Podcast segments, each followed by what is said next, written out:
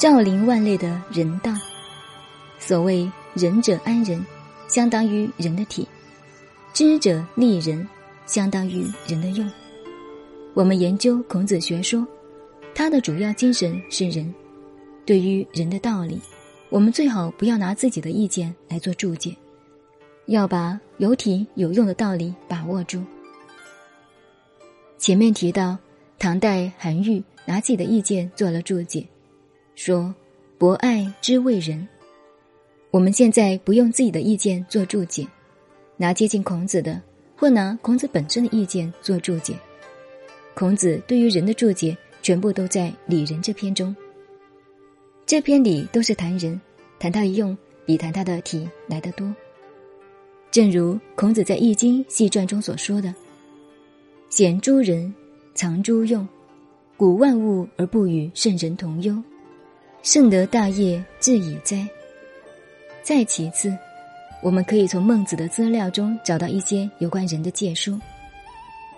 现在我们看孟子最后一篇《静心章》的上章里所提到的：“君子所信，虽大行不加焉，虽穷居不损焉，分定故也。”君子所信，仁、义、礼，至根于心，其身色也。虽然见于面，暗于背，失于四体，四体不言而喻。这几句话，上面讲的是根于心，是讲体；以下是讲用，这是很明显的。所以我们做学问的办法，最好以经注经。以他本身的学说或者本人的思想来注解经典，是比较可靠的事情。然后把古人的学说消化以后再吐出来，这就是自己的学问。有些人做学问，对古人的东西没有吃进去，即使吃进去也消化不了，然后东拉西扯拼凑一番，这方法是不能采用的。我们要真的吃下去，经过一番消化再吐出来。才是真学问。正如雪峰禅师所谓：“雨雨从胸襟中流出，盖天盖地。”现在我们继续看下去。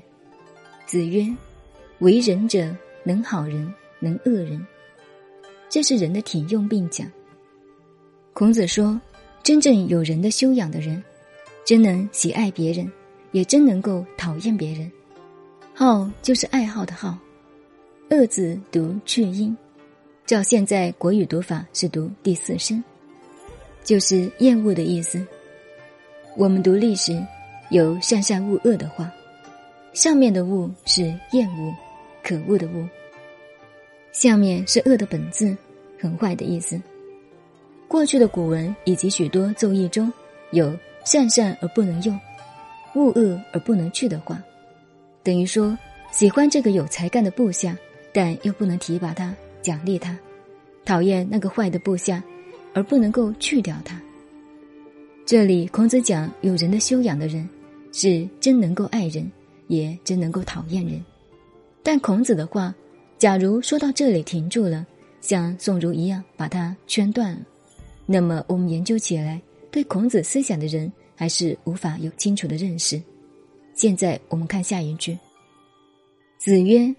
苟志于仁矣，无物也。把上面的话连接起来就懂了。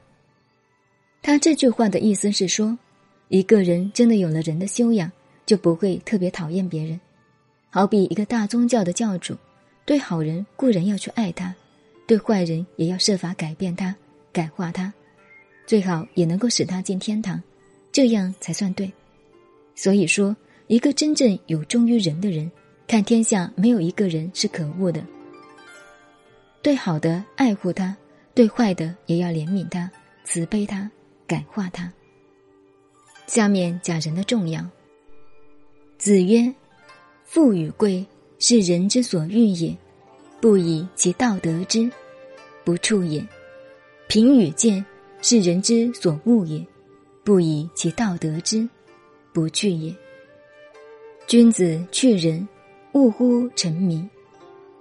君子无忠实之间为人，造字必于事，颠沛必于事。这是儒家人的修养，一个人要在心理上下功夫。刚才我们提到《孟子尽心篇》，就是讲研究孔子人的学问。我们应该读读《孟子尽心上下篇》，对于人的含义会有更深切的领会的。孔子说：“富与贵，每个人都喜欢，都希望有富贵功名，有前途，做事得意，有好的职位。但如果不是正规得来的，则不要。相反的，贫与贱。”是人人讨厌的，即使一个有人道修养的人，对贫贱仍然不喜欢的。可是要以正规的方法上进，慢慢脱离贫贱，而不应该走歪路。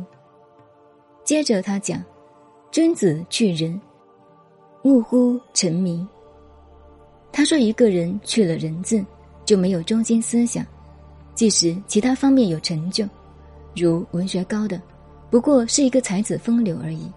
知识渊博的只不过是一个才人而已，所以君子没有人这个境界，就没有中心思想，既没有中心思想，靠什么成名呢？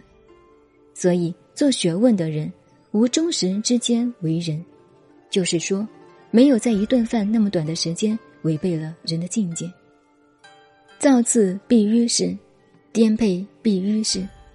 造就是创造，作为；次就是这个情况。这句话是说，任何事业的成功都靠人，倒霉的时候不颓丧，不感到环境的压迫，也靠这个人的修养而安然处之。换句话说，得意的时候要倚仗人而成功，失败了也要依靠人而安稳。您好，您现在收听的是南怀瑾先生的《论语别裁》。我是静静九 A，微信公众号 FM 幺八八四八，谢谢您的收听，再见。